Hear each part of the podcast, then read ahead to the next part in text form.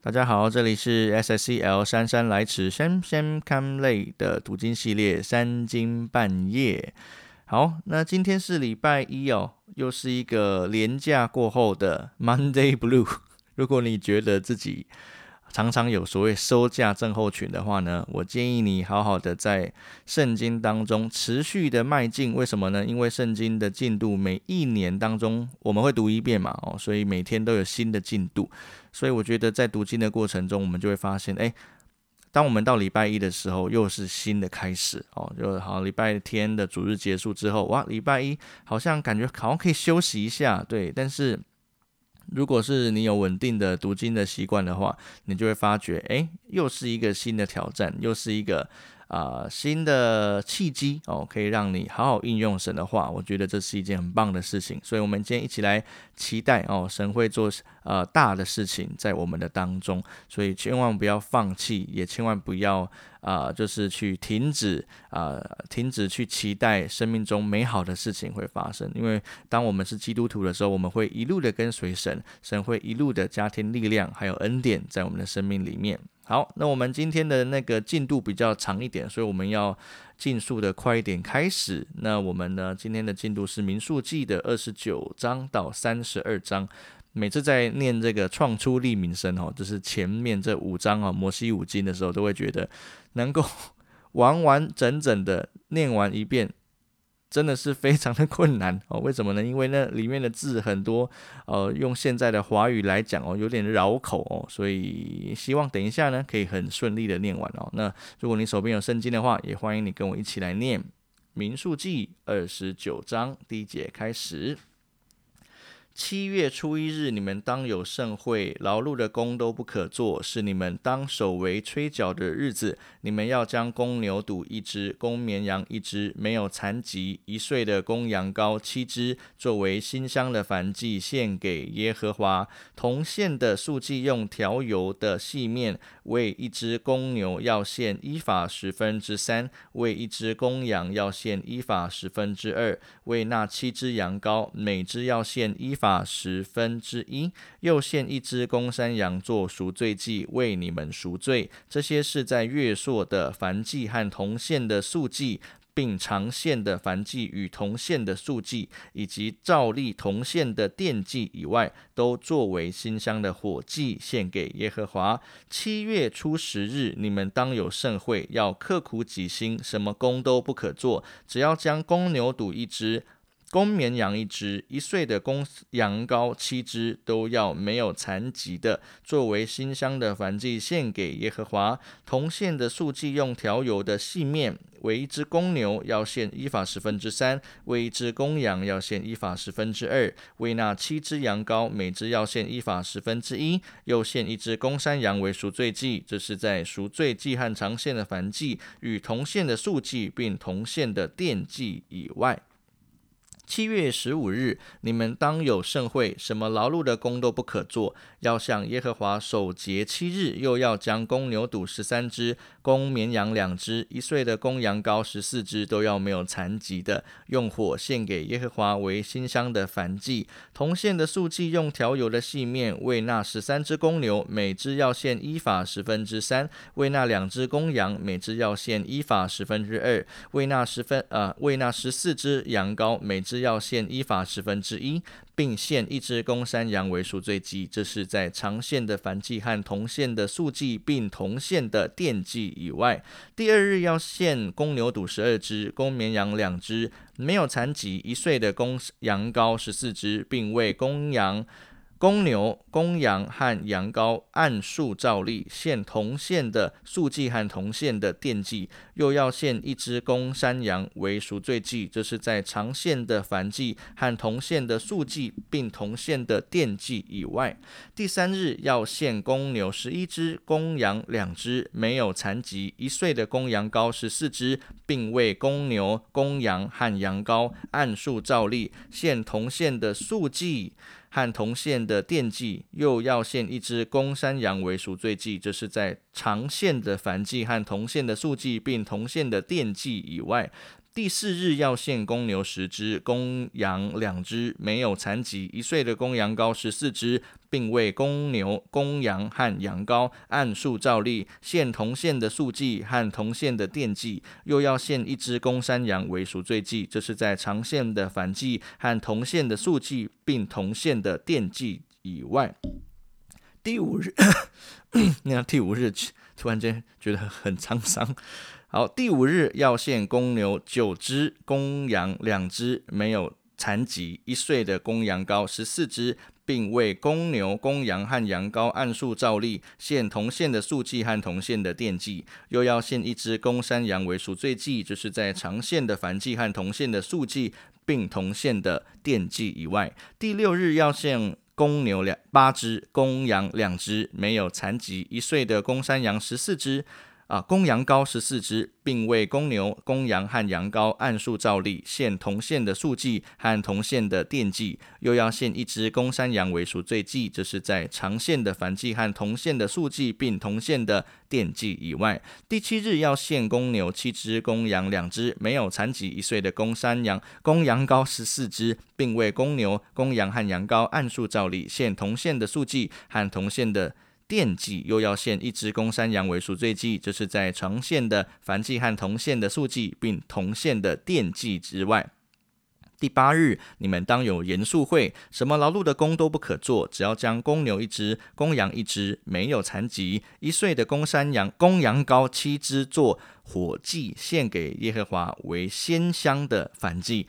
并为公牛、公羊和羊羔按数照例献同线的素祭和同线的奠祭，又要献一只公山羊为赎罪祭，这是在长线的燔祭和同线的素祭并同线的奠祭以外，这些祭要在你们的节期献给耶和华，都在所许的愿并甘心所献的以外，作为你们的燔祭、素祭、奠祭和平安祭。于是摩西照耶和华所吩咐他的一切话，告诉以色列人。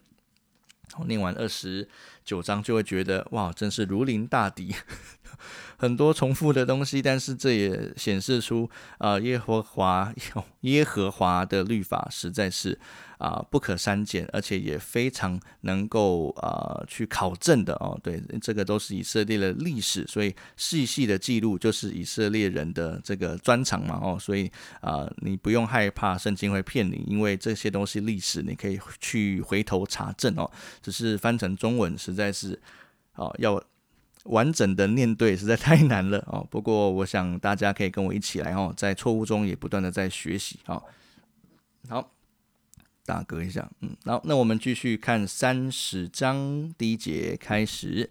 摩西小谕以色列各支派的首领说：“耶和华所吩咐的乃是这样：人若向耶和华许愿或起誓，要约束自己，就不可食言，必要按口中所出的一切话行。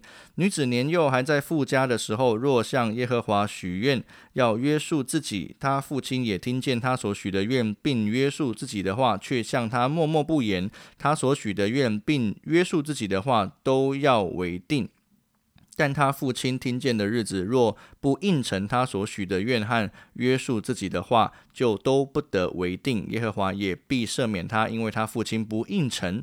他若出了嫁，有怨在身，或是口中出了约束自己的冒失话，她丈夫听见的日子，却向他默默不言，他所许的愿并约束自己的话，就都要为定。但她丈夫听见的日子，若不应承，就算废了她所许的愿和她出口约束自己的冒失话，耶和华也必赦免她。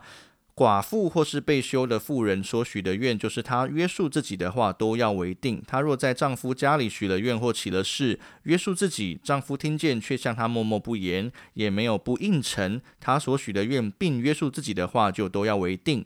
丈夫听见的日子，若把这两样全废了。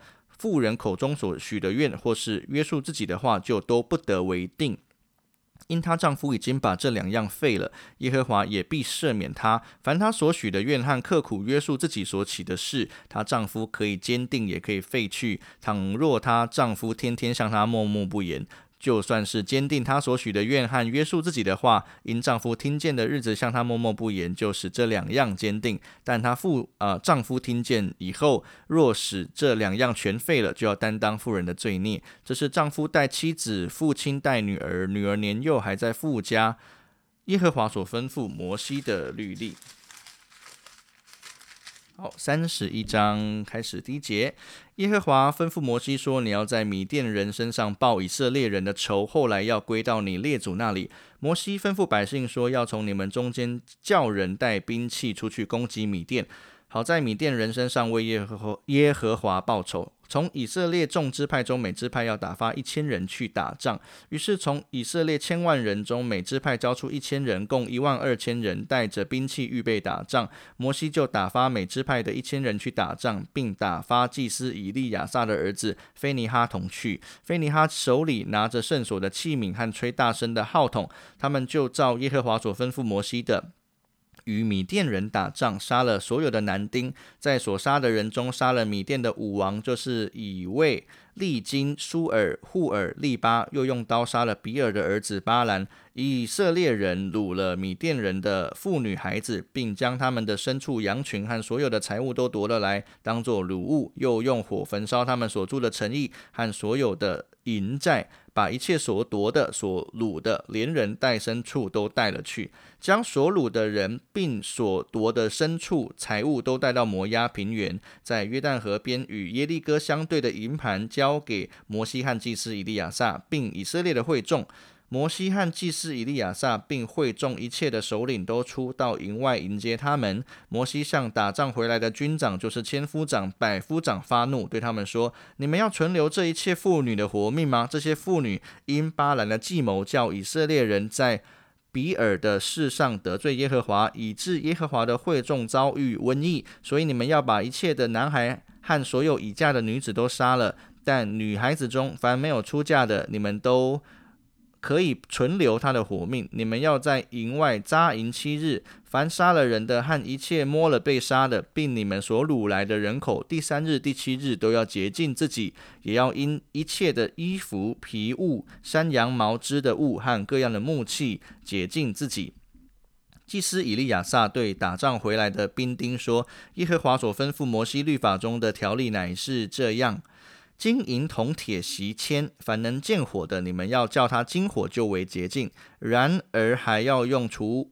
污秽的水洁净它，凡不能见火的，你们要叫它过水。第七日，你们要洗衣服，就为洁净，然后可以进营。耶和华小玉摩西说：“你和祭司以利亚撒，并会众的各族长，要计算所掳来的人口和牲畜的总数，把所掳来的分作两半，一半归于出去打仗的精兵，一半归于全会众。又要从出去打仗所得的人口，牛驴。”牛、驴、羊群中每五百取一，作为供物奉给耶和华。从他们一半之中要取出来，交给祭司以利亚撒，作为耶和华的举祭。从以色列人的一半之中，就是从人口、牛、驴、羊群各样牲畜中每五十取一，交给看守耶和华帐幕的立位人。于是摩西和祭司以利亚撒照耶和华所吩咐摩西的行了。除了兵丁所夺的财物以外，所掳来的羊六十七万五千只，牛七万二千只，驴六万一千匹，女人共三万二千口，都是没有出嫁的。出去打仗之人的份，就是他们所得的那一半。共计羊三十三万七千五百只，从其中归耶和华为供物的有六百七十五只，牛三万六千只，从其中归耶和华为供物的有七十二只，驴。一直念成驴，驴三万零五五百匹，从其中归耶和华为公务的有六十一批，人一万六千口，从其中归耶和华的有三十二口。摩西把供物，就是归与耶和华的举祭，交给祭司以利亚撒，是照耶和华所吩咐摩西的。以色列人所得的那一半，就是摩西从打仗的人取来分给他们的。会众的那一半有羊三十三万七千五百只，牛三万六千只，驴三万零五百匹，人一万六千口。无论是人口是牲畜，摩西每物十取一，交给看守耶和华帐幕的立位人，是照耶和华所吩咐摩西的。带领千军的各军长，就是千夫长、百夫长。都进前来见摩西，对他说：“仆人群下的兵已经计算总数，并不短少一人。如今我们将个人所得的金子，就是脚链子、镯子。”打印的戒指、耳环、手串，这不会念，都送来为耶和华的供物，好在耶和华面前为我们的生命赎罪。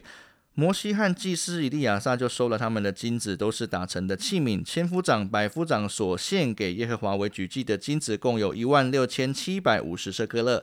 各兵丁都为自己夺了财物。摩西和祭司以利亚撒收了千夫长、百夫长的金子，就带进会幕，在耶和华面前作为以色列人的纪念。好，最后一章三十二章开始第一节。吕遍子孙和家的子孙的牲畜极其众多，他们看见亚谢地和基列地是可放牧、呃可牧放牲畜之地，就来见摩西和祭司以利亚撒，并会众的首领说：亚大路。底本、亚谢、宁拉、西什本、以利亚利、士班、尼波、比稳，就是耶和华在以色列会幕会众前面所攻取之地，是可放牧牲畜之地。尼仆人也有牲畜。又说：“我们若在你眼前蒙恩，求你把这地给我们为业，不要领我们过约旦河。”摩西对迦得子孙和吕遍子孙说：“难道你们的弟兄去打仗，你们竟坐在这里吗？你们为何使以色列人灰心丧胆，不过去进入耶和华所赐给他们的地呢？我先前从加底斯巴尼亚打发你们先祖去窥探那地，他们也是这样行。他们上以十个谷去窥探那地，回来的时候使以色列人灰心丧胆。”不进入耶和华所赐给他们的地。当日耶和华的怒气发作，就启示说：凡从埃及上来二十岁以外的人，断不得见看见我对亚伯拉罕、以撒、雅各启示应许之地，因为他们没有专心跟从我。唯有基尼喜族耶弗尼的儿子加勒和嫩的儿子约书亚可以看见，因为他们专心跟从我。耶和华的怒气向以色列人发作，使他们在旷野漂流四十年。等到在耶和华眼前行恶的那一代人都消灭了，谁知你们起来接续先祖天增添罪人的数目，使耶和华向以色列人大发烈怒。你们若退后不跟从他，他还要把以色列。人撇在旷野，便是你们使这众民灭亡。这两支派的人挨近摩西说：“我们要在这里为牲畜垒圈，为富人孩子造城。我们自己要带兵器，行在以色列人的前头，好把他们领到他们的地方。但我们的富人孩子因这地居民的缘故，要住在坚固的城内。我们不回家，只等到以色列人各承受自己的产业。我们不和他们在约旦河那边一带之地同受产业，因为我们的。”产业是坐落在约旦河东边这里。约呃摩西对他们说：“你们若这样行，在耶和华面前带着兵器出去打仗，所有带兵器的人都要在耶和华面前过约旦河。等他赶出他的仇敌，那地被耶和华制服了，然后你们可以回来，向耶和华和以色列才为无罪。这地也必在耶和华面前归你们为业。倘若你们不这样行，就得罪耶和华。要知道你们的罪必追上你们。如今你们口中所出的，只管去行，为你们的富人孩子造成，为你们的羊。”圈，羊群垒圈。迦得子孙和吕遍子孙对摩西说：“仆人要照我主所吩咐的去行。我们的。”妻子、孩子、牛、羊群和所有的牲畜都要留在激烈的各城，但你们的仆人凡带兵器的都要照我主所说的话，在耶和华面前过去打仗。于是摩西为他们祖父祭司以利亚撒和嫩的儿子约书亚，并以色列众支派的族长说：迦得子孙和吕遍子孙凡带兵器在耶和华面前去打仗的，若与你们一同过约旦河，那地被你们制服了，你们就要把基列地给他们为业；倘若他们不带兵器和你们一同过去，就要在迦南。地你们中间得产业。迦得子孙和吕便子孙回答说：耶和华怎样吩咐仆人，仆人就怎样行。我们要带兵器在耶和华面前过去，进入迦南地。只是约旦河这边我们所得为业之地，仍归我们。摩西将亚摩利王西宏的国和巴山王二的国，连那地和周围的城邑，都给了迦得子孙和吕便子孙。呃，并约瑟的儿子马拿西半个支派，加德子孙建造底本、亚他路、亚罗尔、亚他路、朔反、亚谢、约比哈、伯宁拉、伯哈兰，都是坚固城。他们又垒羊圈。吕遍子孙建造西什本、以利亚利、基列廷、尼波、巴利兔、啊巴利缅。西比马尼波巴利免名字是改了的，又给他们所建造的城另起别名。马拿西的儿子马吉，他的子孙往基列去，占了那地，赶出那里的亚摩利人。摩西将基列赐给马拿西的儿子马吉，他子孙就住在那里。马拿西的子孙雅尔去占了基列的村庄，就称称这些村庄为哈韦特雅尔。摩挪巴去占了基列，哎，这个是。基纳和基纳的城村啊，乡村就按自己的名称基纳为挪巴。哦，这个真的是好难。好，呃，每次念完那个呃，就是民数记的时候，都会觉得呃，上帝的律法还有历史呢，真的是呈现在我们世人当中。有的时候我们不在那个当地的文化呢，是无法理解。但是啊，我们从旧约的记载当中，我们可以知道说，神真的很看顾以色列人，而。呃，其中一点我们要注意到的是，他也非常在意罪恶在以色列人当中的影响，因为神是圣洁的，他没有办法容忍罪恶的产生，所以才会一路引导到新约，神必须使用自己的儿子，差遣自己的独生爱子来为我们的罪付上代价。所以我觉得在圣经当中，你依然可以看见上帝的应许。嗯，在旧约当中，你看到的神可能是无法忍受罪恶的神。其实到现在也是一样，只是呢，呃，在过去你看到公义的神、信实的神那样子的神，可能会让你觉得严肃。但是如果你不了解律法当中所描述的神，你怎么样带着自己呃现在去追求上帝的心啊？你怎么样理解神是恩典的神呢？若律法一点都不严谨，你怎么能够确定你的恩典是这么宝贵的呢？所以啊，感谢神在圣经当中依然的赐下他宝贵的应许还有话语。那我们一起来做最后的祷告。亲爱的耶稣，感谢你帮助我们在啊读经的日常生活当中，持续的提醒自己不要放弃，不要软弱，因为主啊，你的话语永远与我们同在。你的话语每一字每一句都带着大能大力，为了要。呃，督促我们继续的成长，在你的话语当中持续的领受福音的真理，让我们能够随处随在的去传福音，并且能够向需要并且失丧的灵魂去传递真理的话语。感谢主，赞美神，祷告奉耶稣基督的名求，阿门。好，那祝大家今天有个美好的 Monday，一点都不露。好，明天再见，拜拜。